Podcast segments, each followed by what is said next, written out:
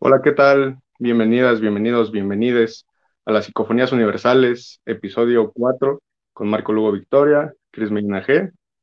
Eh, antes que nada, si me permiten, quisiera dedicar este episodio a todas las mujeres del mundo, eh, que bien, nuestro trabajo como hombres, pues en este momento, pues es estar al margen, ¿no? Eh, de construirnos a nosotros mismos y recordamos que pues no es una celebración, es una conmemoración del Día de la Mujer. Así que bueno, si quieren abrir los discursos, hayan. Eh, y pues bueno, querido Marco, ¿quién eres tú? Eh, tus redes, eh, ¿qué es aquí, mano? Aquí estamos conduciendo, ya el 4, se va súper rápido el tiempo. Y antes que nada, les queremos presentar estas bellezas que tenemos aquí. Ya tenemos playera oficial de psicofonías y nos pueden adquirirla, obviamente. Eh, nos tienen que mandar mensaje por Instagram. Ahí les damos toda la info para que tengan su playera de psicofonías universales. Entonces, eh, nos pueden seguir, es eh, arroba psicofonías-universales. Ya noticias también, ya estamos en Twitter. Vayan a seguirnos con el mismo arroba psicofonías-universales. Estamos en TikTok, uniéndonos a este, a este tren de TikTok para llegar el arte hasta ustedes. ¿Qué, más tenemos, Cris? ¿Dónde más estamos? Pues ya saben que también desde Spotify pueden escucharnos, eh, vernos desde el Facebook de Iguales Revista y también vernos eh, con un poquito de retraso en YouTube, pero por si se quedaron también con ganas, pues ahí estamos, Apple Podcast. Eh, pues ya saben, hasta por debajo de las piedras andamos. Y si quieren verse elegantes como nosotros, pues manden mensajito y vemos qué onda con sus playeronas, ¿no?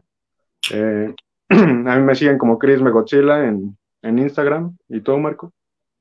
Este, nos, me pueden seguir en Instagram como arroba marco-lubic y ahí estamos compartiendo todo, trabajo personal, también en eh, lo de psicofonías, ahí andamos pues compartiendo todo este arte y cultura.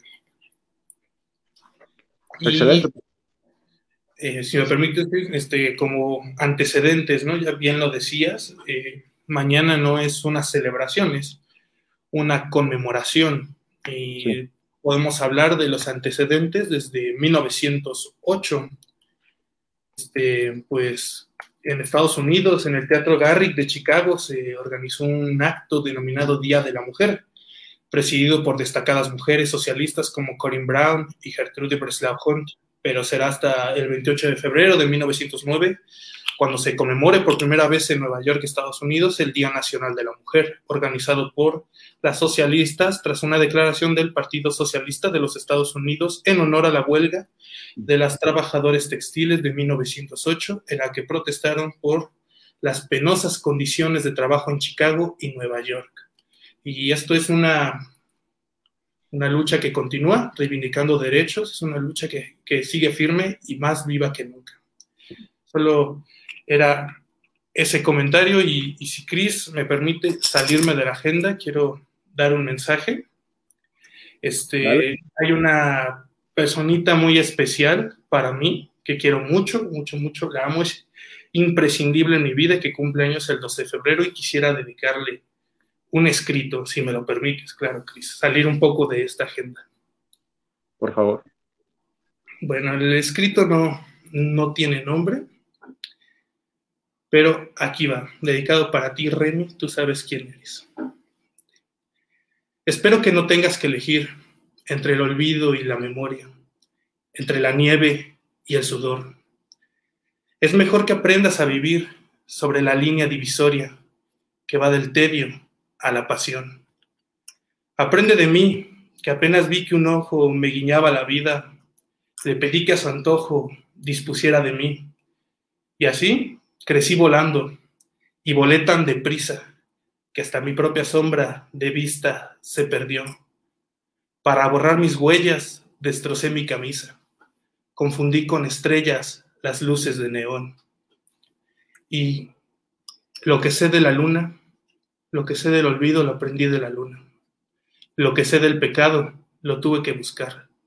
Por decir lo que pienso, sin pensar lo que digo, más de un beso me dieron y más de un bofetón. Así que de momento no dejes que te impidan galopar ni los ladridos de los perros, ni la quijada de Caín. Que no te dé el insomnio por contar las gaviotas del destierro, las amapolas de París. Te engañas si crees que te quiero confundir. Esta canción desesperada no tiene orgullo ni moral. Se trata solo de poder dormir sin discutir con la almohada. ¿Dónde está el bien? ¿Dónde está el mal? La guerra que se acerca estallará mañana lunes por la tarde y tú en el cine sin saber quién es el malo mientras la ciudad se llena de árboles que arden y el cielo aprende a envejecer.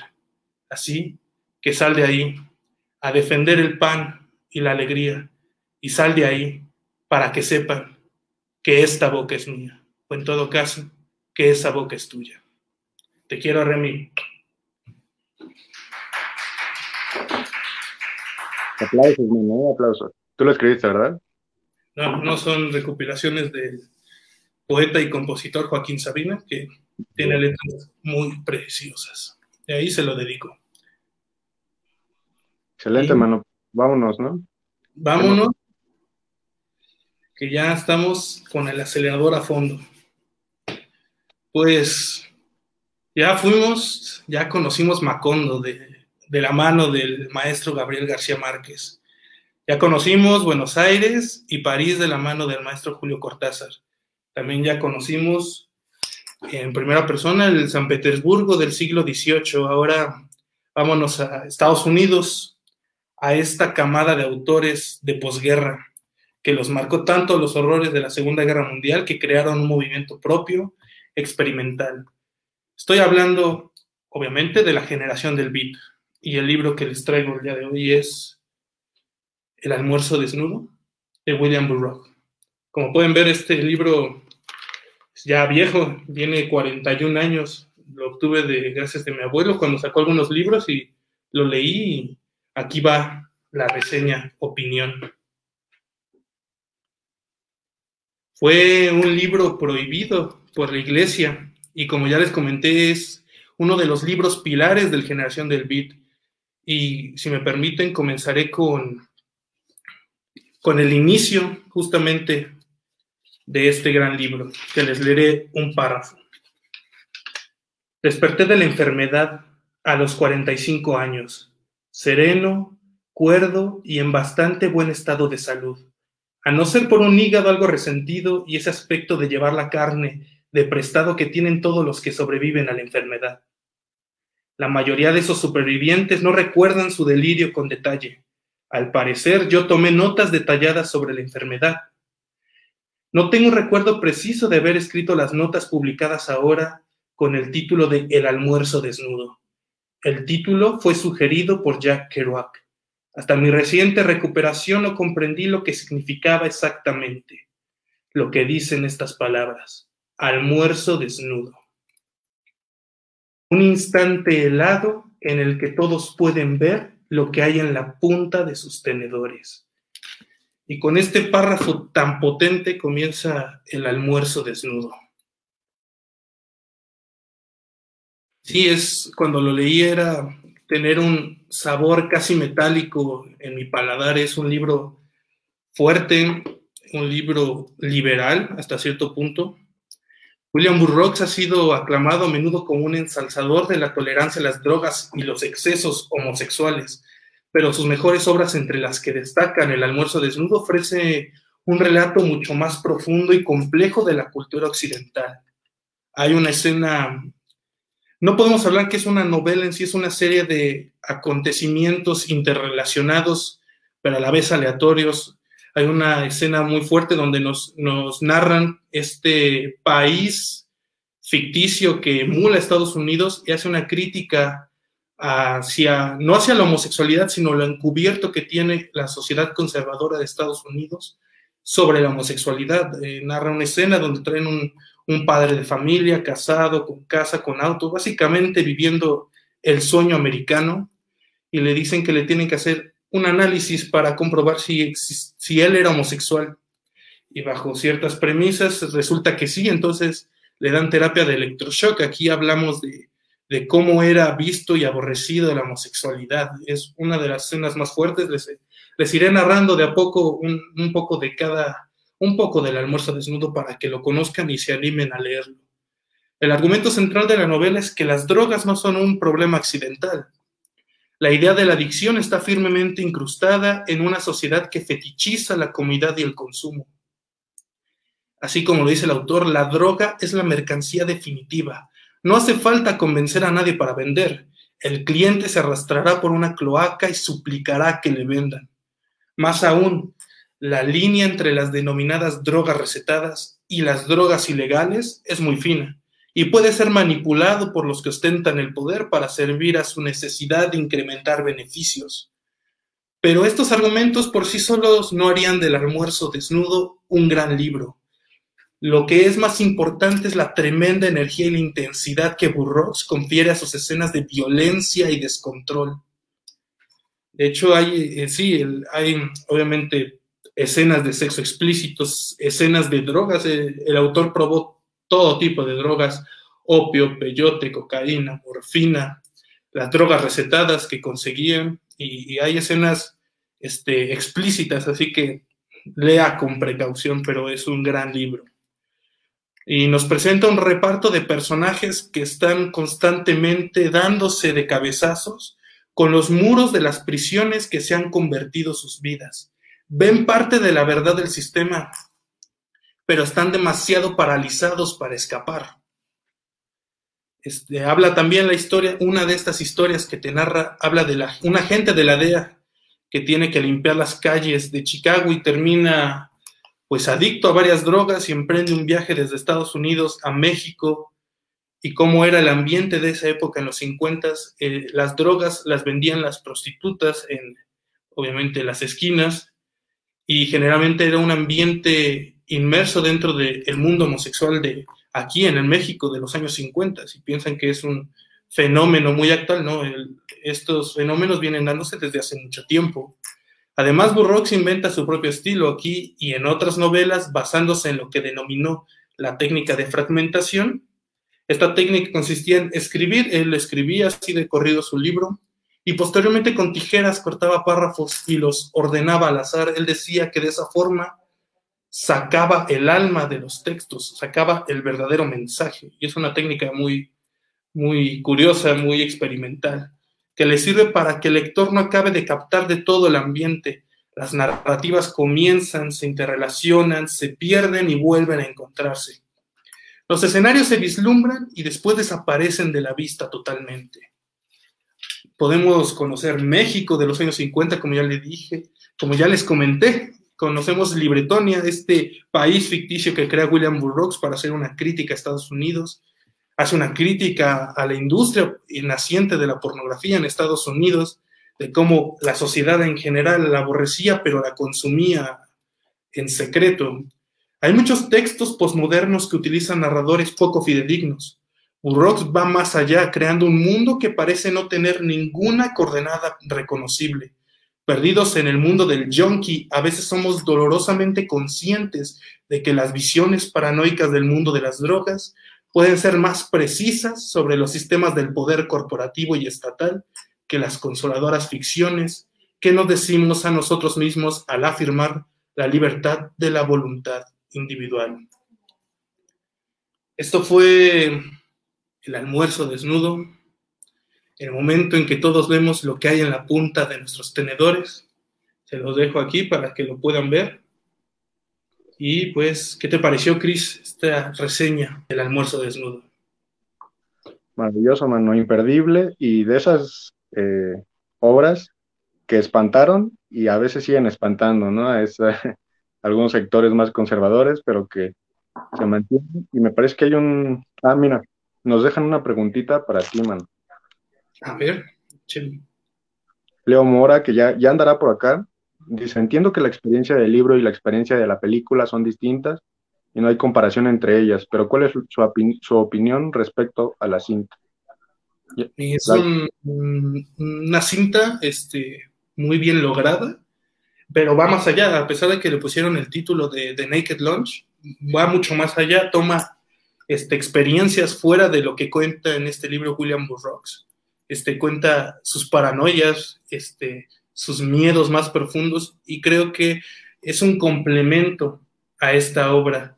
Yo creo que en esa obra este, lo que hicieron fue fusionar dos de sus novelas más grandes, que es Junkie y El almuerzo desnudo. Así que si quieren pueden leer primero el libro para ver como de qué va su narrativa, lo que dice su argumento, y luego ver como un complemento para conocer un poco de la vida del autor y un poco más eh, su cosmovisión del mundo.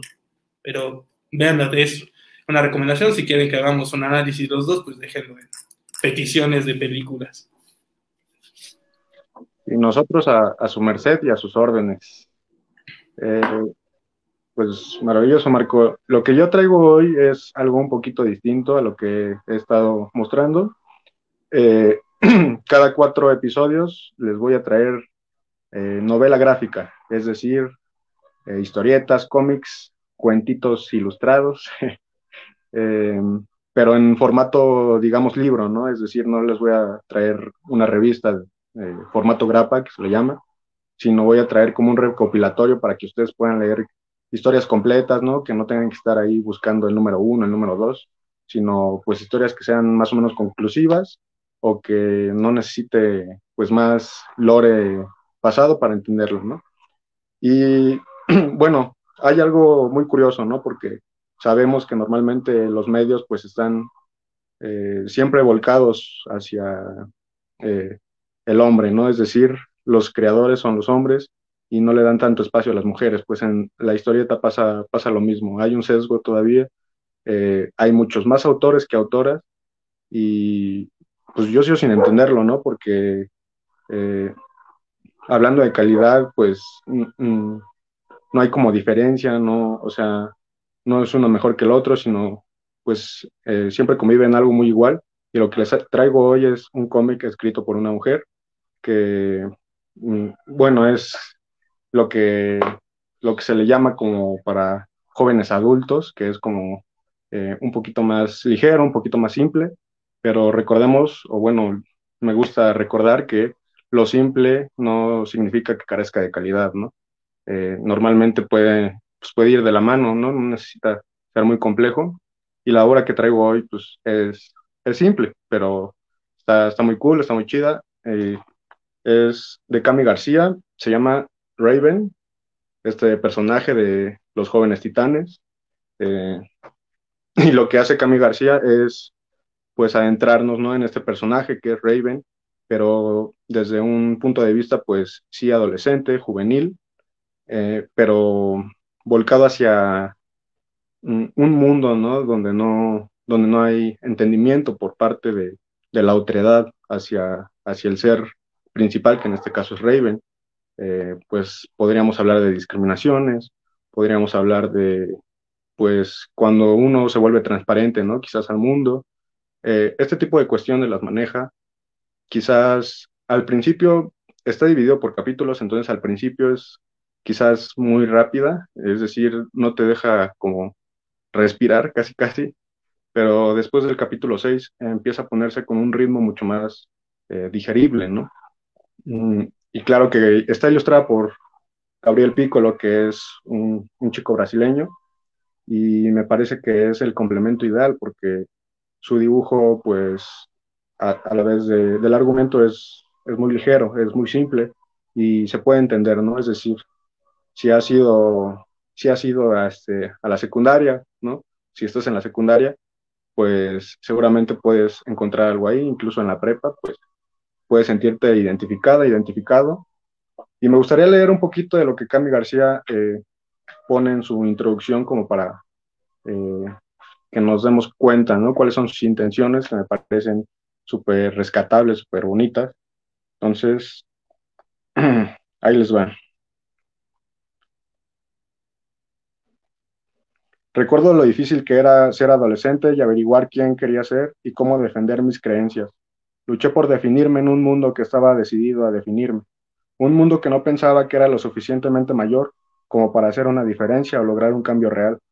Entonces, cuando DC Comics me invitó a trabajar para ellos, los Teen Titans me vinieron a la mente. ¿Por qué escribir solo un libro cuando podía hacer una serie acerca de un grupo de adolescentes difíciles, comenzando con mi miembro favorito, Raven? En el universo DC, Raven tiene que luchar por definirse y superar las, las circunstancias que le dieron vida. Quería que más lectores la conocieran, porque las habilidades generalmente están en su contra, pero ella nunca se rinde. Ella es una luchadora, como muchos de ustedes. Y pues bueno, a lo largo de, de esto, pues nos va, sí adentrando pues a la historia de Raven, pero también en una historia que, que es eh, empatible, ¿no? Puedes encontrarte a ti misma, a ti mismo en, en sus páginas. E incluso sigue con una obra que también está dedicada a Chico Bestia, que no, no está tan cool, pero me gusta un poquito más Raven, porque se siente más, pues más cercano, ¿no? Como, como a todos estos problemas que hay en la adolescencia. Y pues bueno, eh, es triste decir que es de, las contadas obras de cómic que hay escritas por mujeres, ¿no? Pero así es y me parece que, que está cool eh, encontrarla y, y, si quieren leerla, pues bueno, ahí está, no está tan cara. Así que si no, pues ya saben, eh, de a pirata, si quieren, ¿no? Si no quieren, no. ¿Cómo ves, Marco? No, yo mm, me adentré tarde en mundo de la novela gráfica, los cómics, era hace unos dos, tres años, pero sí, tiene historias magníficas, sumamente humanas y creo que todos eh, deberían darle una checada a la recomendación de Chris de esta semana. Seguramente encontrarán algo suyo en ese texto, en esas imágenes, en esa historia. De 10, hermano. Pues, gracias. Y pues cada cuatro eh, episodios les voy a traer un, un cómic para que, que, le cambiemos tantito. Pues ya está por aquí nuestro, nuestro invitado, Marco. Ya viene lo bueno. Ya, ya viene lo chido, otra vez. Déjenme los lo presento y le damos acceso, ¿vale? Andrés Elec. Su nombre es Andrés Elec, tiene 46 años, nació en la Ciudad de México, es el segundo de cuatro hermanos. Lo que más le gusta en su vida es correr. Se ha convertido en su pasión y en una época fue su salvación. Tiene un síndrome muy poco conocido, síndrome de Arscough. Este síndrome le hace ser un poco más lento en sus razonamientos y también un poco descoordinado en sus movimientos. En el año 2015 escribió un libro con la ayuda de una profesora. Así me tocó vivir. Por medio de una entrevista, explica cómo ha eh, vencido los obstáculos que ha tenido en su vida para superarse. Ahí narra un poco de su vida. Hace poco terminó de escribir dos cuentos, El maratón de, de mi vida y Misión cumplida. El primero se refiere a cómo comenzó a correr hasta llegar a ser maratonista. El segundo se refiere a mi vida sentimental, a su vida sentimental, perdón, y también cómo el correr le ayudó a superar sus fracasos con algunas parejas. Lo que pretende con esos libros es inspirar a otros a hacer ejercicio, sobre todo a correr. Déjenme, pasamos a darle acceso al buen Andrés. Muy buenas tardes. Hola este, Andrés. Perdón, perdón. ¿Cómo estás, Andrés? Por favor. Muy buenas tardes y muchísimas gracias por esta gran entrevista. Este, y nada más les, les, comento que sí hice tres libros maravillosos, que el primero es el de Misión, eh, no, perdón, son tres libros, es el, así me tocó vivir, que significa todo lo que hice en primer, la primer, mi primera etapa de mi vida, y después el de Maratón de mi vida, que ahí describe cómo, hice, cómo empecé todos los, los tiempos para empezar a correr bien. Primero empecé con tres maratones que no, no podía acabar en, los 31 kilómetros hasta que llegué al cuarto, que ahí ya acabé y me sentí maravilloso. Después, este, el de maratón de vida también habla de una roca que pasaba y pasaba y no podía, y no podía, este, me caía, me caía, me caía y no podía pasarlo hasta que lo pasé. Y eso también dice cómo, cómo este, escalé una, dos montañas, que es el Nevado de Toluca, que es el nevado que más me encanta, y eh, la mujer dormida, que ahí aprendí cómo escalar realmente, porque es muy difícil. Y, así, y el de misión cumplida fue cómo acabé las cosas perfectamente hasta llegar al final. Esos son mis tres libros. Y este, y sí, como dices tú, yo tengo una, un síndrome que es poco conocido que se llama síndrome de Arsco, que es más motriz. No me veo adentro y mi, y mi tema es que soy más lento que los demás. Pero eso no me hizo que pudiera acabar 14 maratones y 13 medios maratones. Fue lo, lo mejor que he hecho en mi vida, la mera verdad.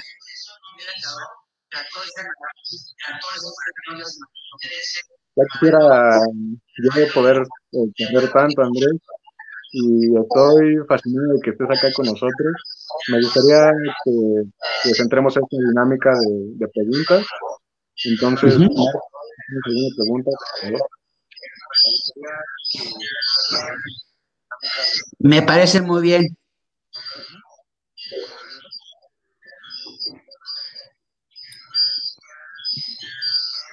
Hola, Marco.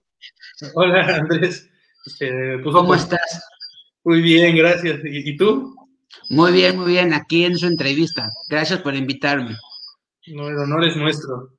Y me puso muy contento que mencionaste el Nevado de Toluca. Me encanta esa, me encanta.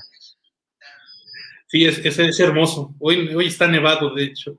Y la pregunta que tenemos, ¿cómo este, eh, promoverías que los jóvenes eh, hagan ejercicio, que, corran principalmente?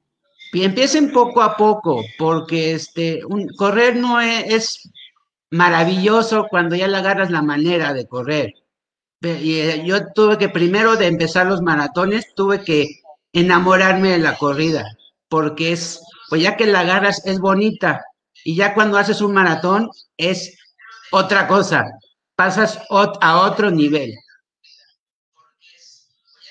Por eso te digo que los que quieran correr, sí se los aconsejo, pero que lo hagan con la, en el, con el, las personas correctas y con y aprendiendo a correr con ellas, ¿no? Que es con un entrenador, porque tienes que aprender a correr y hacerlo correctamente.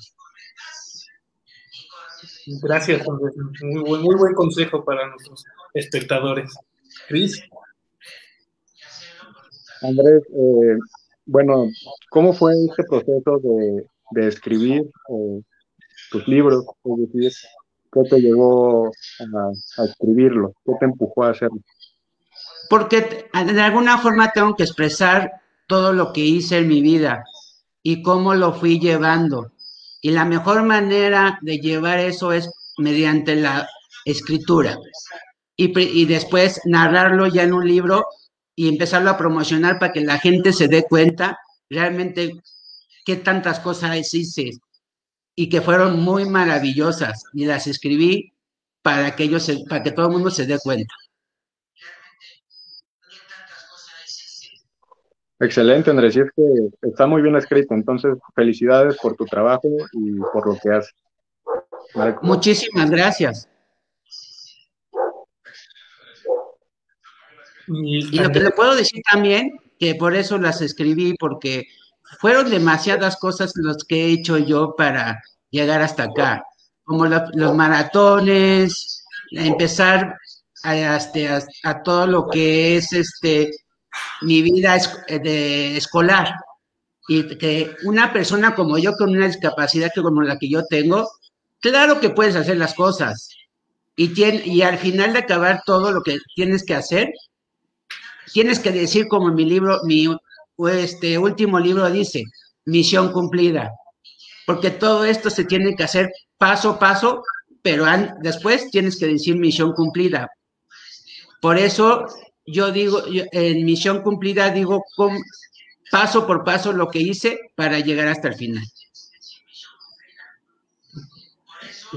Muy, muy, hermoso lo que nos, nos cuentas, Andrés, y otra, otra pregunta que, tenemos es, ¿cómo animarías a que las personas escriban, escriban lo que sienten, lo que piensan? Muchos le tienen como miedo a escribir, ¿cómo los animarías?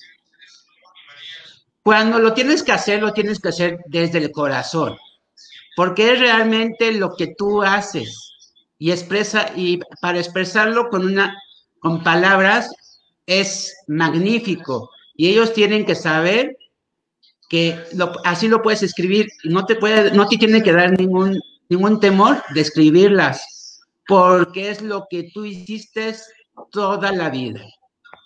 Y lo que digo, la, la cosa que yo quiero expresar ahorita es de que sí es un tramo, sí fue un tramo muy difícil, pero lo hice. Y, los, y por eso lo quería expresar yo por medio de libros, ¿no? Y lo expreso realmente como son.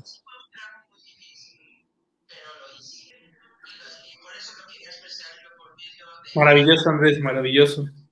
Sí, he, escuchado que para correr eh, lo más difícil, lo más fácil es empezar y lo difícil es hacerlo todos los días. Es maravilloso ejemplo. Por eso te digo que es un entrenamiento, ha sido un entrenamiento muy fuerte. Porque sí, te tienes que levantar todos los días y tienes que tener en las agallas para decir, cuando estás dormido, decir, me tengo que levantar todos los días y tengo que hacer algo por mi vida. Y es una, y entrenar así y así, todo el tiempo, todo el tiempo, es un reto. Porque siempre cuando te levantas dices, qué flojera, pero cuando llegas al, al campo, donde seas, y lo acabas, es maravilloso, te sientes como otro tipo de persona cuando acabas todo eso. ¿Ustedes han corrido? Eh, sí, un, tiempo. ¿Y cuando lo hacías, cómo te sentías? Perdón por preguntarte. No, no, no, adelante, adelante.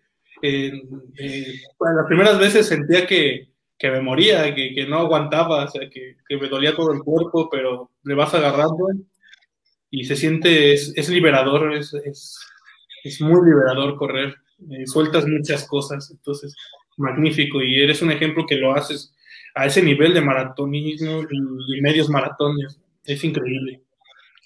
Imagínate entrenar 14 maratones y acabarlos, ya, es como una maravilla. El primero te voy a decir, para mí fue muy complicado, porque fue paso por paso y tú tienes que, ¿cómo se llama? Que entrenar y entrenar y entrenar para llegar ahí. Y ya llegar al maratón, los primeros, eh, los primeros kilómetros es lo más difícil que hay. Pero cuando ya llegas a la meta dices, ya lo hice, me siento como un rey.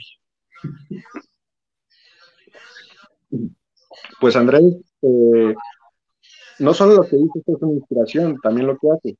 ¿Por qué te lo digo de viva voz? Porque yo eh, las últimas semanas me he puesto a correr, eh, en parte gracias a, tus libros, es decir, me inspiraron para salir un rato, para pues hacer algo por mí, ¿no? Y, en parte pues gracias a ti y, ahí vamos, un poquito lentos, pero vamos. Muchísimas gracias. Para eso son los libros, ¿no? Para inspirar a la gente, de hacer toda la vida y que no les dé pena sacar las cosas por medio de libros o por medio de lo que sea, porque es algo muy bonito. Yo que ya me di cuenta, imagínate, yo terminé mis libros en dos años y lo, mejor que decidí mis libros en la, mediante la pandemia, ¿no?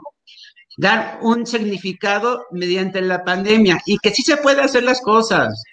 También yo puedo decir una cosa, las personas que tengan una discapacidad, no se temen de hacer cosas.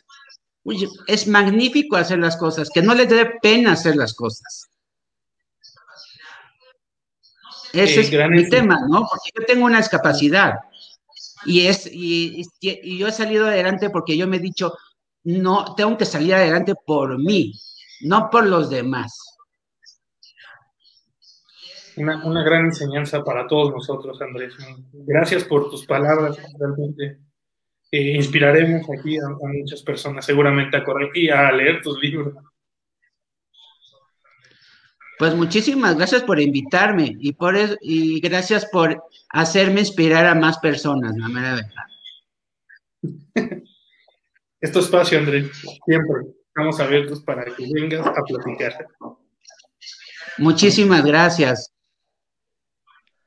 Andrés, cuéntanos, ¿qué, sigue? Es decir, ya sacaste tres libros, pero ¿vas a sacar más? ¿Estás escribiendo o, ya, o ya no? Ya no. Mira, quiero sacar uno que va a expresar más lo que es mi síndrome. Porque nadie, en México nadie sabe de mi síndrome. Nadie. Yo, por ejemplo, fui varias veces al hospital por varias cosas que me pasaron y, y le tenía que yo decir al doctor, oye, y el doctor, más bien, el doctor me decía, oye, ¿cómo se escribe el síndrome? Y, y como que no sabían. Y yo creo que ya es tiempo que la, los doctores sepan lo que es mi síndrome aquí en México. Es, no me siento, no me siento muy bien cuando llego a un lugar y no sepan de mi síndrome.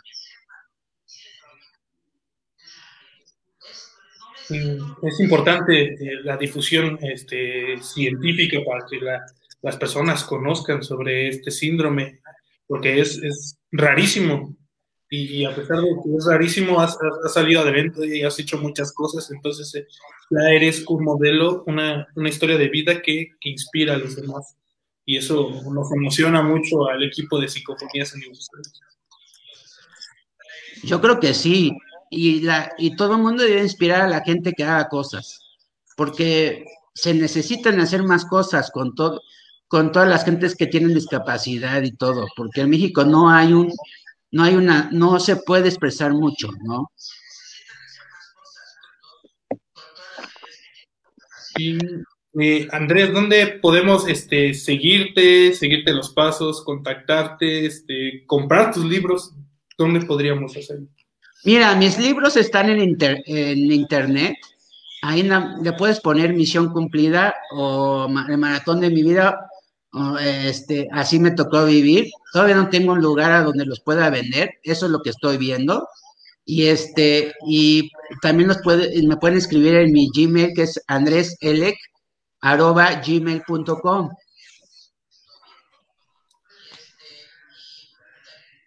Perfecto, entonces las personas ya están enteradas de dónde podríamos contactarte. Cris.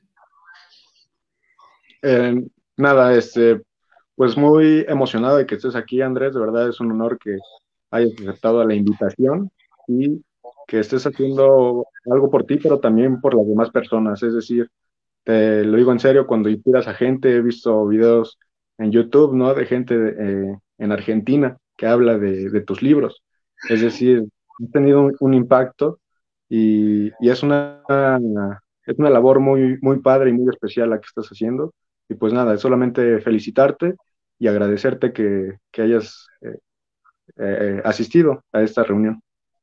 Muchísimas gracias a ustedes. Yo creo que he expresado lo que yo, lo que yo me siento, cómo me siento y cómo realmente he expresado lo que es mi discapacidad y este que nadie sabe realmente y este y que lean mis libros y los saquen de internet. Mira, aquí tengo también en Facebook también me pueden encontrar, en Twitter también me pueden encontrar y en Instagram también me pueden encontrar.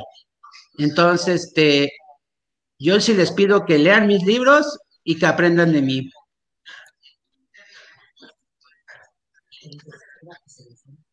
Ah, y, que me, y lo que digo, cuando me escriban también, este, se los puedo mandar encantado de la vida. Bien. Estaremos dejando los links en nuestras redes sociales para que puedan acercarse, para que puedan conocerlo. Y, y es que no pueden parar de leerlo, de verdad. Está muy bonito, las ilustraciones de la forma que están escritos, eh, están muy bonitos. Y nada, eh, Marco, algo que quieras agregar. Muchas gracias por estar aquí con nosotros. Ya eres parte de Psicofonías Universales y es un honor que nos hayas compartido tu tiempo, tu, tu, tu, experiencia, tus palabras. Muchas gracias, en verdad.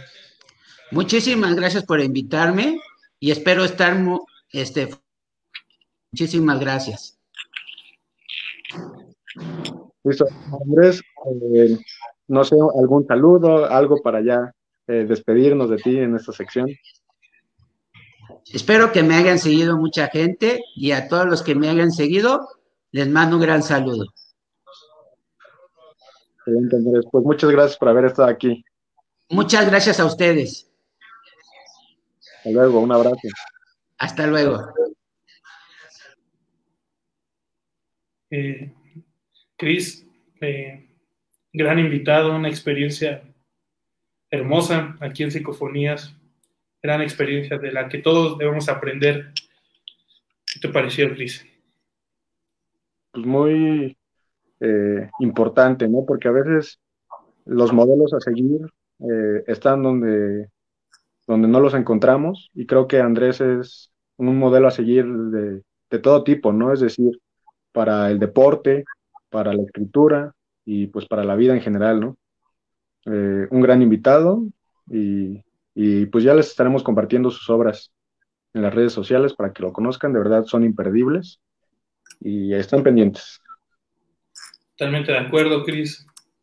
Este, gran invitado, gran programa que se está llevando a cabo y pues ahora también sorpresa para, para nuestros espectadores, eh, inauguramos nuevas secciones, sí, sí como no, aquí en Psicofonías Universales.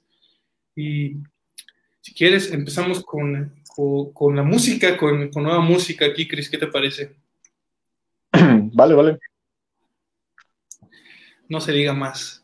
Entonces les inauguramos eh, Melomanías, que es donde le estaré trayendo lo nuevo de la música, tal vez a veces no tan nuevo, algún disco que haya rondado mi cabeza estas dos entre los programas y lo que les traigo el día de hoy es una gran banda, Architects.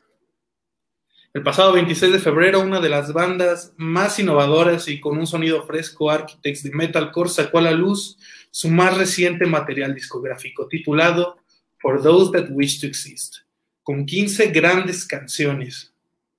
Abriendo, este, el metalcore es una derivación del metal alternativo, del de death metal, con guturales, eh, riffs pesados, de, de heavy metal y con un breakdown que es cuando la música se para y viene este, música más fuerte, este, batería, doble bombo, con guturales. Entonces eh, es, es, raro porque abre, abre, con una canción, Do You Dream for Armageddon, una pista con tambores que suenan como si estuvieran grabados en una catedral, suenan inmensos y con la voz de Sam, el vocalista, de una manera como nunca la habíamos escuchado antes.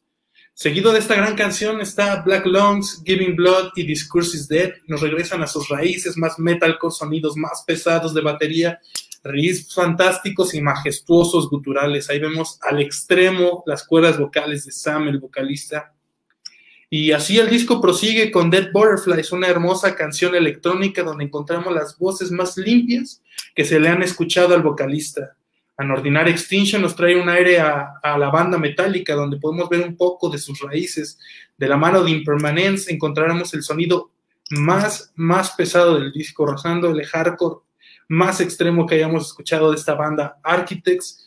Y así llegamos como un, una canción que sirve como una eh, especie de interludio, Flight Without Feathers, que es una hermosa balada que marca los dos actos de este disco y Little Wonder nos trae unas claras influencias de YouTube, de YouTube, de la banda británica YouTube, sonidos electrónicos más acercados al rock comercial. Este, con Animals encontramos el del, el clímax del disco con una gran canción, grandes riffs de bajo y una clara evolución vocal de, de valga la redundancia, del vocalista hasta pegajosa con un, un, coro pegajoso, un claro éxito comercial. El video conceptualmente es una locura. Para, y para cerrar el disco se viene una serie de canciones que no pierden intensidad. Libertine, Goliath, Demigod y Meteor son una faceta más acercada hacia la nueva evolución de Bring Me the Horizon, combinado con, con lo nuevo de esta banda, que en vivo, cuando se pueda, serán conciertos con gran energía. Y finalizamos con una canción acústica, sí, como no, con Dines is Absolute Safe, una hermosa canción acústica que cierra con broche de oro un gran disco. Suponiendo un punto y aparte en la carrera de la banda, es claro que habrá opiniones encontradas, pero no te dejará indiferente. Con esto podemos ver que el rock no muere, simplemente evoluciona. ¿Qué te pareció, Chris? Excelente, hermano. Este, abriendo aquí la más la cultura, más para que también conozcan la música. Y ya saben, son imperdibles las, las recomendaciones que da Marco. Y pues ahí estuvo Melomanías. Y pues bueno, ¿Tú nos pasamos a una segunda sección. Sí, una segunda sección que se llama Deporteando. Sí, nos vamos a poner medio fifas. Este, pues en general va a ser una sección de deportes, pero sobre todo enfocado como al fútbol, soccer mexicano. pero si tienen alguna, ya saben, recomendación de cualquier cosa, eh, de, de algún, quieren que hablemos de otros deportes, pues déjenlo en los comentarios y, y ahí andamos. Pues esta semana hubo jornada doble en el fútbol mexicano y se, se, este, se enfrentaron nuestros dos equipos, Marco, el Puebla y el León, ahí del martes, miércoles. Y, y pues, ¿qué, ¿qué opinión tienes al respecto? que, que, todos comenten F en el chat por el León, ¿no? Perdiendo los partidos en el último minuto. Sí, y ayer también, ¿no? Se batió contra el América y perdió igual en último minuto León. Entonces el campeón, pues, con las alas un poquito cortadas y Puebla, eh, bien, bien el Puebla, porque siendo de los más baratos del fútbol mexicano, pues está por ahí. Em, también me tocó ver a las Chivas, Chivas contra Mazatlán. Eh, muy triste lo que está haciendo la Chivas también, porque eh, se espera más de ese equipo que, que pues ha gastado millones y millones en futbolistas mexicanos que nada más no, no pueden dar eh, pues un golpe contundente en la mesa. Eh, Cruz Azul, pues más o menos ahí levantando igual. Monterrey parece que está ilusionando Cruz Azul, pero a ver si ya por fin se le da. Monterrey parece que ahí va también eh, en tercer lugar. Mm, después de esa desastrosa campaña donde terminó casi en último lugar después de haber sido campeón. Pues bueno, ya, ya por mano del Vasco Aguirre. Toluca, que también ha sido una sorpresa, ¿no? El, buen Toluca, eh, que va en cuarto lugar, es decir, ahorita está clasificando como en liguilla directa. Así que bien el, el Toluca. Abajito va mi Puebla, claro, claro que sí, en quinto lugar de repechaje, pero yo creo que, que hay que tenerle miedo a este Puebla. hay que tenerle un poquito de miedo, ¿eh? Tiene a Ormegoz, ¿no? Ormegoz. Dios bendiga a Ormeño.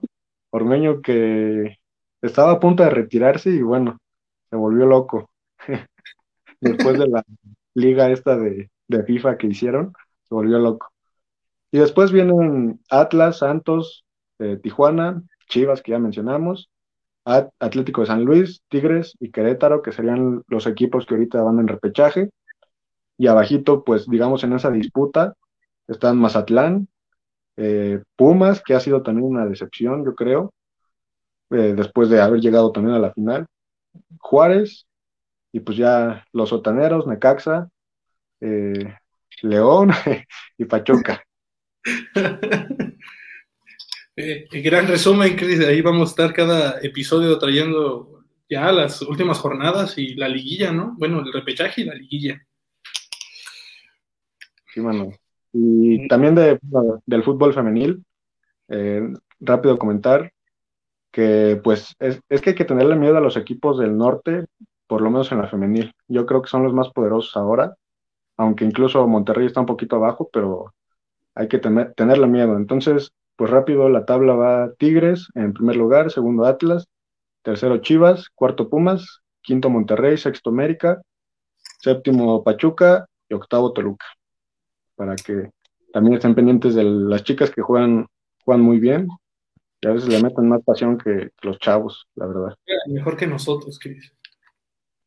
Que, que yo sí, porque yo soy un troncazo, man otro caso. Eh, y viene otra sección tuya, man. A ver. Perfecto. Eh, sí, la sección, como ya ven en el título, el freestyle también es arte. Les voy a traer eh, el resumen de, las jornadas del FMS que se acerca vertiginosamente hacia su final y a un nuevo campeón desde el retiro de el más grande freestylero que se ha parido, como se autodenomina Mauricio Hernández Asesino. Aquí está mi, mi resumen de la jornada. Finalizada la séptima jornada de la Liga Mexicana, la tabla de posiciones sufrió notables modificaciones. Y ya entrados en la recta final de la temporada, la lucha por el título se encuentra más cerrada que nunca. Los primeros en presentarte esta fecha fueron Raptor y More en una batalla de exhibición con ya un par de batallas pendientes. La Bestia de Occidente se queda con 13 unidades y la sexta posición en la clasificación. En segunda instancia, Garza continuó aferrándose a las posibilidades de quedarse con el campeonato. El MC Regiomontano venció de manera directa a Stigma para llegar a 13 puntos y escalar a la quinta posición. Además de conseguir su primer MVP en FMS México, el rey de la plaza Stigma bajó a la novena posición con cuatro puntos. El tercer enfrentamiento de la tarde fue cortesía de Johnny Beltrán y Lobo Estepario. Ambos freestylers nos tienen acostumbrados a brindarnos grandes batallas y esta no fue la excepción, siendo finalmente el oriundo del Estado de México, Lobo Estepario, el ganador de los tres puntos, alcanzando así el primer puesto con 15 unidades y recuperando el liderato de la liga, el cual le perteneció durante las primeras cuatro fechas. Mientras tanto, el MC de Acuña se mantendrá con cinco unidades y una racha de cinco fechas sin sumar. Una lástima por Johnny Beltrán que esperemos que recupere su nivel habitual. Además de mantenerse en la séptima posición, Skipper y Potencia protagonizaron una igualada contienda donde los jueces dictaminaron dos votos a favor del Montano Skipper por tres réplicas. Y en la réplica, Potencia terminó por voltear los papeles y quedarse con dos puntos para su causa. A pesar del descalabro, Skipper se mantiene una jornada más en el subliderato del torneo con 14 puntos, mientras que el de la Ciudad de México deja la zona de descenso, alcanzando cinco unidades y la octava posición. Para cerrar la noche hicieron presencia en la tarima dos de los flows más veloces del panorama nacional. Tras una gran muestra de fluidez y buenos minutos a doble tempo, Joyker en la Ciudad de México fue el vencedor, sumando así tres puntos más y llegando a 13 unidades, escalando la cuarta posición, mientras que Big One se queda en la parte baja de la tabla con tres unidades. El cierre de esta liga de Freestyle Master Series de México se está poniendo calientito y va a cerrar de la mejor manera eh, la batalla que les recomiendo de esta jornada es la de Stigma contra Garza. Garza que obtuvo su primer MVP, tuvo una genialidad en el minuto de temáticas. La temática era acto y una de sus rimas memorables es yo soy el mejor actor secundario de tanto que te reparto usando este, ahí el doble, el doble sentido, ese doble sentido que tanto lo caracteriza al MC Montano. Pues ya cuando no haya liga les explicaré un poco más cómo va el formato para que se vayan familiarizando. Les traeré algunas batallas viejitas para que se vayan poniendo calientito, pero el FMS está que arde. Asimismo, chequen la FMS de Argentina, Perú y España, ya que se, acepta, se acerca la FMS internacional que va a estar imperdible con la, con la vuelta a la escena de Asesino y Chuti defendiendo sus primeros puestos que obtuvieron en la FMS Internacional pasada. Así que aquí está la su sección favorita, el freestyle también es arte. ¿Qué tal, Cris? Bien, mano. Oye, ¿cuál, ¿cuáles serían los países que tú dirías que, más le meten al freestyle? Bueno, la, eh, habla, es que hay varias competencias. Si hablamos de la Red Bull, Batalla de los Gallos, que es la más famosa y más mediática, los españoles siguen dominando con cinco campeonatos internacionales, mientras que México tiene ya tres campeonatos internacionales. Sin embargo, nosotros tenemos al, Pelé del freestyle. Asesino me da las alegrías que la selección no nos da. Es el máximo ganador en todas, en todas las competencias, pero países potencia tenemos a Chile, México y España, todavía dominando. Los españoles tienen una gran cultura urbana de hip hop, entonces son rivales a temer siempre. Ahí les iremos platicando un poco más en siguientes episodios de qué va, cómo se organiza esto del FMS, qué es la Red Bull Batalla de los Gallos, la God Barrel, la God Level. Entonces, ahí lo dejamos en suspenso mientras, pero sigan la, FMS que está mejor que nunca. Perfecto, Manuel. Pues vámonos a lo que que es de juego en videojuego. Pues sí, otra vez mi lado friki en este capítulo, disculpen ustedes. Pero en esta sección pues les estaré recomendando videojuegos, eh, en lo general pues que sean a lo mejor no tan conocidos o un poquito incluso indie, porque pues no voy a venir acá a recomendarles Fortnite o, o, FIFA, ¿no? Porque pues eso ya saben qué, eso, qué es, ¿no? Eh, si a lo mejor acaso llego a hacer, no sé, una especie de ensayo o algo así sobre esos videojuegos, pero en general van a ser recomendaciones. Y esta semana les traigo Control, que, bueno, para los que son usuarios de PlayStation, eh, se, regaló con la cuenta de, PlayStation Plus eh, para, pues para estos este, eh, ¿cómo, decirlo? Para los usuarios de PlayStation Plus, pero de manera gratuita, ¿no? Control es un videojuego desarrollado por Remedy Entertainment, que si no lo conocen, fue quien desarrolló Quantum Break, mm, Max Payne y también este, Alan Wake. Entonces en Control vamos a encontrar un poquito de esto, ¿no? Un poquito de Alan Wake, un poquito de Quantum Break, sobre todo en jugabilidad. Y pues es un juego que me sorprendió un poquito, es decir, la historia eh, no es muy clara, de hecho tenemos que estar como bien atentas, bien atentos a cada una de las cositas que pasan, a cada uno de los archivos que ahí, que ahí te, te da el juego, porque, bueno, encarnamos a, esta chica que es Jessie Faden, que se mete a una agencia, pero que no sabe muy bien qué pasa y después la hacen directora y al parecer hay como un, un virus ahí espaciotemporal llamado HIS que vuelve a las personas medio violentas. Eh. Es decir, es toda una eh, aventura, ¿no? De este tipo de cosas que, que a lo mejor no te lo explican como tal, pero tú lo puedes ir descubriendo por tu cuenta. La jugabilidad es, mm, es ligera, es decir, puedes adaptarte fácilmente, pero es recomendable que ya sepan un poquito de shooter, un poquito de quizás juegos de RPG y tener en cuenta que también de repente tiene bajones de calidad, es decir, de repente, de repente pones pausa y cuando lo quitas, como por tres segundos se traba, no sé qué pasa ahí, pero, pero ahí está. Así que, bueno, ahí chequenlo si quieren. Y yo sé que es como difícil a veces tener consolas de videojuegos y demás, pero pues si tienen internet, eh, a lo mejor con un gameplay igual, pues pueden echárselos, ¿no? No es quizás lo mismo, pero es lo mismo, pero más barato. Así que, bueno, también está la recomendación. Eso fue Control. Y vamos a la película, ¿no, mano? Sí, hay, hay, que sacar las palomitas, ¿no? Digo, para que toda la gente también la saque una vez. Iba a decir marcas, pero no nos pagan, así que mejor no la Di la marca y patrocínanos. ¿Actu? Ah, Patrocina. Eh, pues, ¿qué película tocó para esta, para esta ocasión? Desde el episodio cero, me creo, si memoria no me falla, nos habían pedido esta película, es Lucy.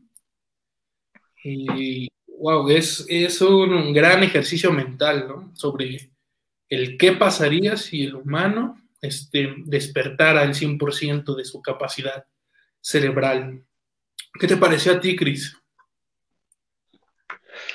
Em, bien, es decir, para ser de 2014, me parece, visualmente es fantástica, es decir, tiene efectos que si no son los mejores, por lo menos pueden competirle a cualquiera del 2020. Eh, me parece que las actuaciones, pues todo recae en Scarlett Johansson, o sea, no hay como mucha variedad en ese sentido, pero me parece que lo hace, lo hace bien, ¿no? Em, y es una película así como dices, ¿no? Que, que te plantea esta pregunta de qué pasaría si, pues, eh, de hecho es un meme, ¿no? También qué pasaría si, si el ser humano eh, activa el 100% de su cerebro, pues ahí te dan como una, una hipótesis medio eh, ficticia, medio volada quizás, de qué pasaría, ¿no? me, me, recordó mucho al cuento de Isaac Asimov de La Última Pregunta, donde el, hombre va creando máquinas cada vez más sofisticadas, ¿no? De, que le hace la pregunta de cuál es el, mayor problema del universo y las máquinas siempre le, regresan como contestación la entropía, ¿no? Que es algo irreversible que siempre va hacia adelante. Entonces, cuando logra recabar tanta información que los humanos ya son hasta conciencias en una gran conciencia colectiva, eh, les dice que ha encontrado la respuesta, ¿no? Y la respuesta es hágase la luz, ¿no? Entonces, sí nos plantean que si llegáramos a, desarrollar esto del 100% de la capacidad cerebral es casi, si fuéramos dioses, ¿no? Es como un acercamiento muy deísta, una visión deísta del mundo, ¿no? Que nunca eh, eh, lo sabremos, ¿no? Obviamente la, biología es un poco más compleja, no quiero ser agua, aguafiestas, ¿no? Pero, pero la película como ejercicio mental es, es maravillosa. ¿Qué, escena te gustó más, este, Chris? Eh, todo lo que conlleva el final, es decir, no quiero spoilear mucho. Bueno, es de 2014, pero aún así no quiero spoilear mucho. Pero todo lo que conlleva esa parte final, cuando ya está con Morgan Freeman, creo que todo es que me parece una locura visualmente. No sé si, si lo vi de manera diferente o no sé, pero me gustó mucho esa parte. Y, bien, eh, no sé, ¿tú crees que, que si liberáramos nuestro 100% podríamos hacer todo lo que Scarlett Johansson hizo y deshizo? deshizo también. No sé, tal vez este no, tal vez no una sustancia, pero capaz y, la evolución va para allá, ¿no? Eh, en un este, proceso, poco a poco, quizás en unos millones de años y aún existe la especie humana y hemos salido de, de nuestro sistema solar y hemos encontrado galaxias habitables y hemos ascendido a otro nivel de civilización, posiblemente nuestro cerebro va evolucionando, va mejorándose, va, va quitando lo que no funciona y obviamente perpetuando lo que funciona y hasta mejor. Entonces sí, creo que esa escena que platicas es, es asombrosa, ¿no? A mí tocó verla en el cine y sí, te, vuela la cabeza, ¿no? Te pasa la tierra, te pasa ese mismo lugar donde está, pero hacia el pasado y luego con un movimiento de manos te trae hacia el futuro, te lleva, ve el futuro, es lo como que te dan a entender, ¿no? Que, ve un poco el futuro de la humanidad, ¿no? Y les deja no, no, no queremos spoilear, eh, tendrían que verlo, pero sí, tienen, tenemos razón, es 2014. No sé, ¿qué otras opiniones tienes allí? No me quiero extender para no spoilear.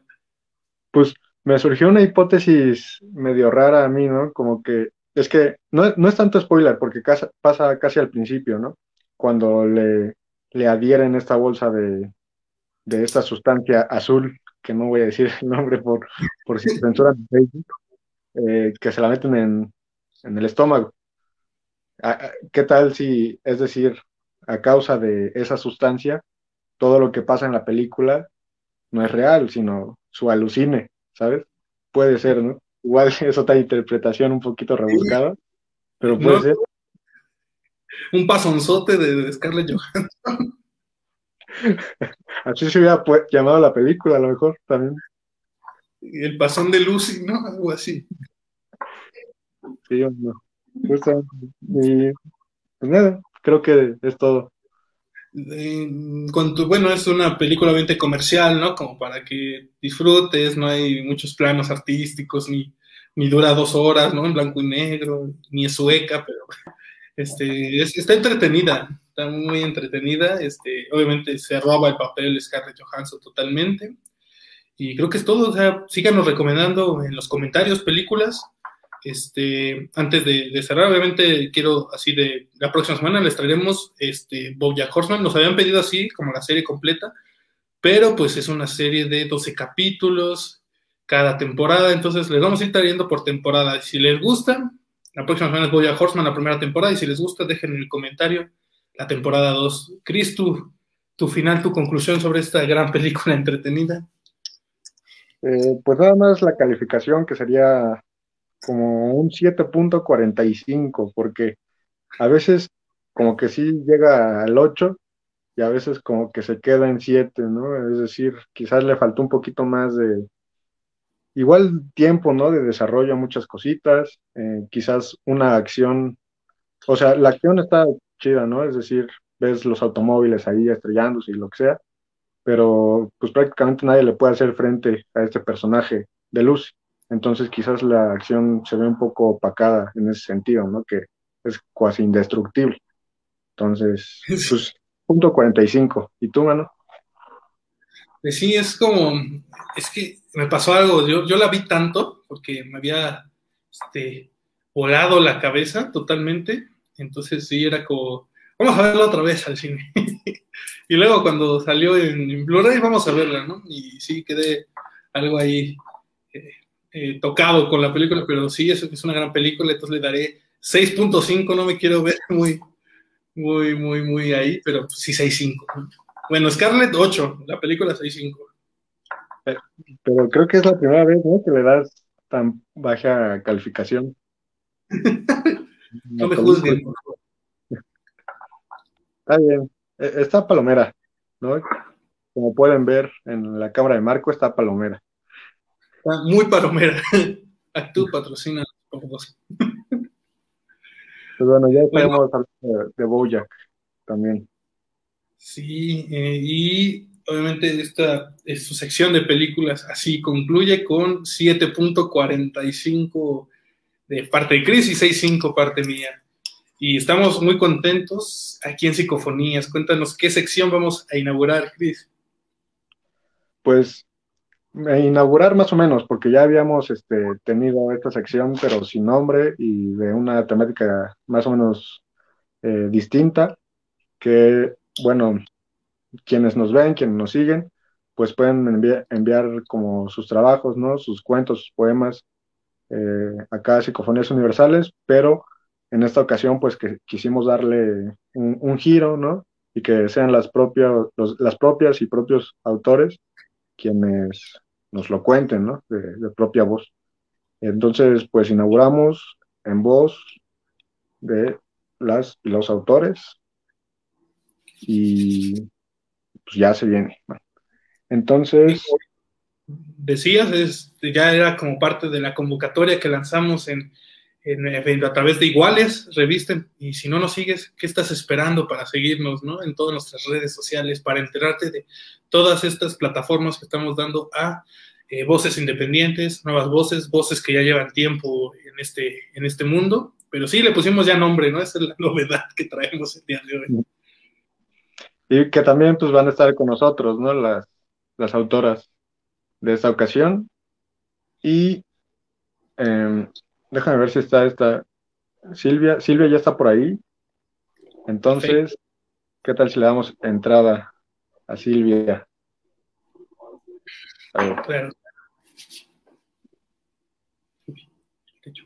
Silvia, hola, ¿qué tal? Hola, ¿me oyes? Sí, muy bien. ¿Cómo estás? Sí, bien, ¿y vosotros? Encantado. Muy bien. Tenéis un programa muy bueno, no sabía que era tan bueno, habláis de cosas muy interesantes. Gracias. Está, muy bien, sí. Gracias, gracias. Yo voy a buscar el cuento. Hasta a mi hijo le ha gustado cuando habéis hablado de, ¿cómo se llaman estos que ve tanto? Lo de Starfire, ¿cómo estos, los Tintaites? los Tintaites. Eh, mi hijo tiene ocho años y adora aquello. Imperdible, ¿eh? Gran caricatura. Sí.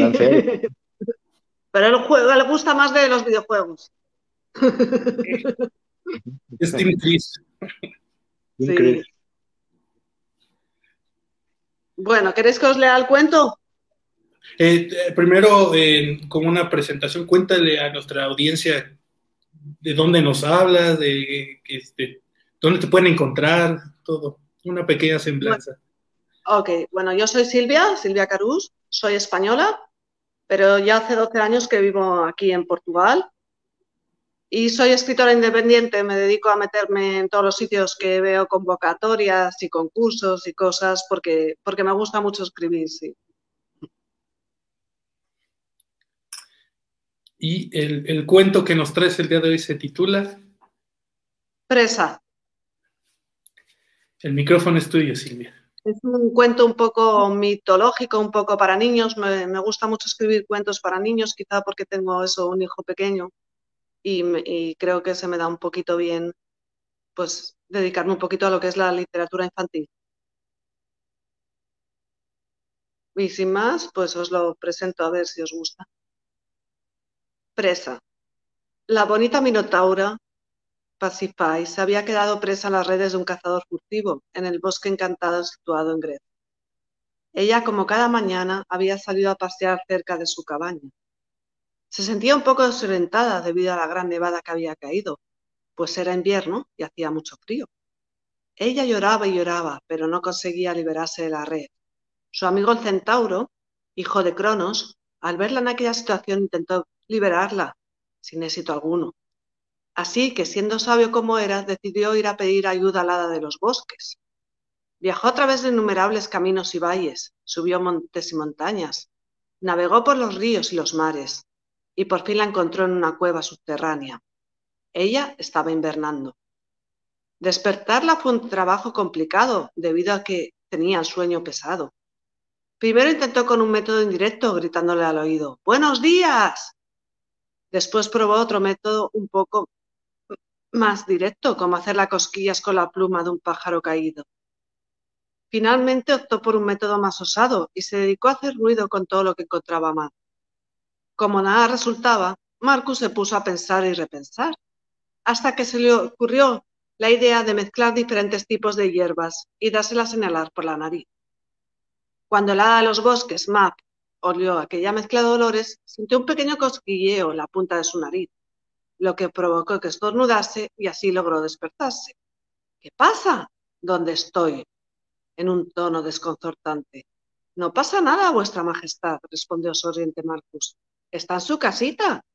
Yo he venido a buscarla, porque Paris, Pacify está presa en una red y no conseguimos liberarla. Y como es invierno y está todo cubierto de nieve, tengo miedo de que ella muera alada.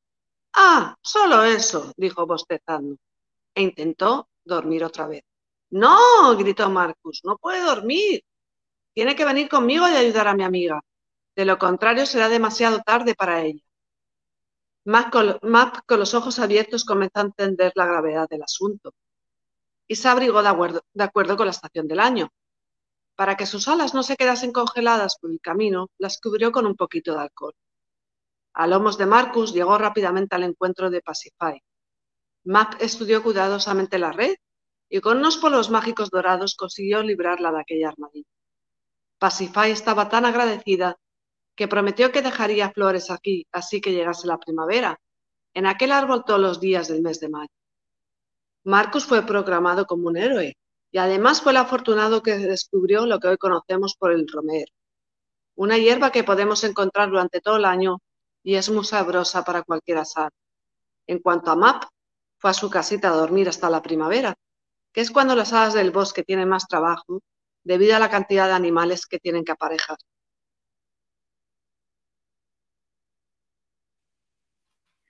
Eh, me, encantó, Silvia, es maravilloso. ¿Te gustó? vale, es un poco así mitológico, de hadas, creo que es una historia bonita, sí. Silvia, pues un honor que hayas inaugurado esta nueva sección, eh, que hayas estado con nosotros, que nos hayas compartido tus letras y rápidamente preguntarte eh, como de dónde sacas las ideas para, tu trabajo. Eso ya me lo pregunta mucha gente. o sea, a veces es de sueños, otras de cosas que he vivido, otras de cosas que me han contado, otras, como tengo un niño pequeño y a veces tengo que hacer los, deberes con él, pues a veces me fijo en el texto que está leyendo y digo, oye, pues mira, pues de aquí a lo mejor yo saco una idea mejor que este pequeñito texto. Eh, Silvia, antes de, que nos dejes, porque ya sabes que este espacio es tuyo, ¿dónde podemos encontrarte y seguirte para nuestra audiencia? bueno, yo tengo, estoy en Facebook, mi nombre es Silvia Vázquez, creo que estoy por Silvia Vázquez, sí, Silvia Cecilia Vázquez. Sí. Ok, entonces ya saben, para que vayan a, contactarse contigo si quieren saber más de, tu obra. Y en este, Instagram también estoy, sí, Silvia Vázquez, sí, Silvia Cecilia Vázquez. Sí. Eh, aquí en los comentarios, gran narración aquí de, nuestros comentarios. Aplausos, mano, también. Aplausos también. ¿Cómo, cómo? Eh, que gran narración y, mandan aplausos en, Leo Mora dice gran narración y, mandan aplausos del maravilloso ah, muchas, cuento. Muchas gracias, muchas gracias. Mi objetivo es que gusta a la gente, ese es mi objetivo, que la gente se quede contenta. Sí. Nos encantó, Silvia. Venga, un besito. Y os seguiré, os seguiré porque no sabía que tenías un programa tan bueno. Me gustó, me gustó mucho. Sí, sí, me gustó. Gracias. Saludos y gracias, gracias a vosotros. Un abrazo. Saludos.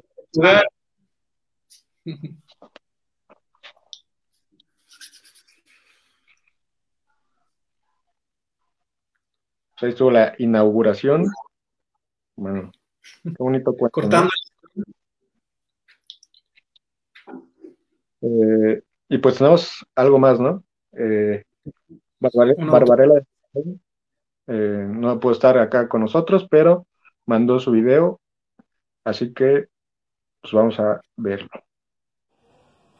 Hola, mi nombre es Barbarella de Acevedo. Pueden seguirme en mis redes sociales y también en mi canal de poesía femenina en Telegram, que se llama Discurso de Eva.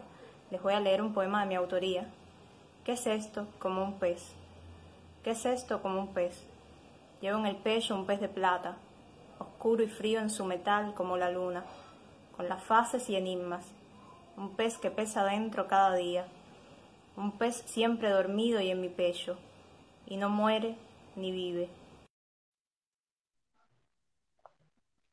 ahí estuvo Barbarella leyéndonos un poema fantástico, mano. ¿Cómo ves?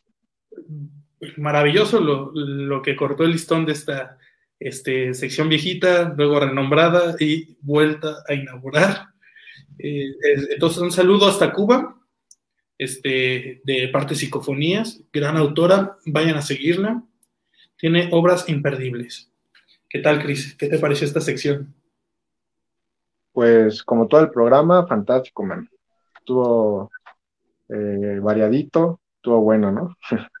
estuvo sabroso. Y, vamos a empezar, ¿no?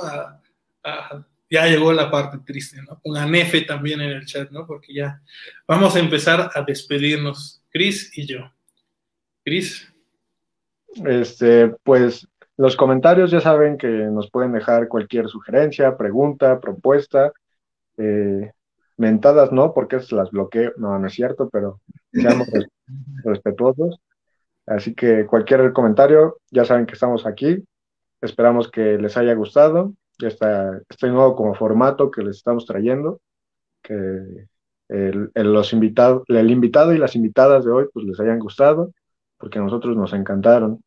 Y nada, muy feliz de compartir eh, nuevamente el espacio contigo, Marco y este, un honor siempre compartir aquí con el buen Cris. Este, y este, recuerden, está la convocatoria eh, abierta en, en el correo de psicofonías, universales, psicofonías.universales, arroba gmail. Pueden contactarnos, hacernos propuestas para, para coordinar agendas y que vengan aquí, presenten sus grandes proyectos. Síganos en, en Instagram como psicofonías-universales también síganos en Twitter y ya saben, entramos a este mundo de TikTok. A mí me pueden seguir como arroba marco-lubic y recuerden, les dejo con la frase del programa que si tuviera que llevarme un libro a una isla desierta, preferiría ahogarme en el naufragio. Cris, ¿dónde más nos pueden seguir? Y te pueden seguir a ti. Ya saben que desde el Facebook de Iguales Revista, por cierto, ya casi sale el tercer número, nos hemos retrasado un poquito, pero estamos trabajando, seguimos trabajando. Así que no desesperéis, ya, ya saldrá el tercer número. Eh, también pueden seguirnos Spotify, eh, Apple Podcast, este, YouTube, mm, como Psicofonías Universales, así tal cual. Em, y a mí me pueden seguir en Instagram eh, como Chris Godzilla, porque soy Team Godzilla, así que por eso me llamo así desde antes de todo esto. Em, y nada, eh, gracias y hasta la próxima. Hasta la próxima a todos. Adiós.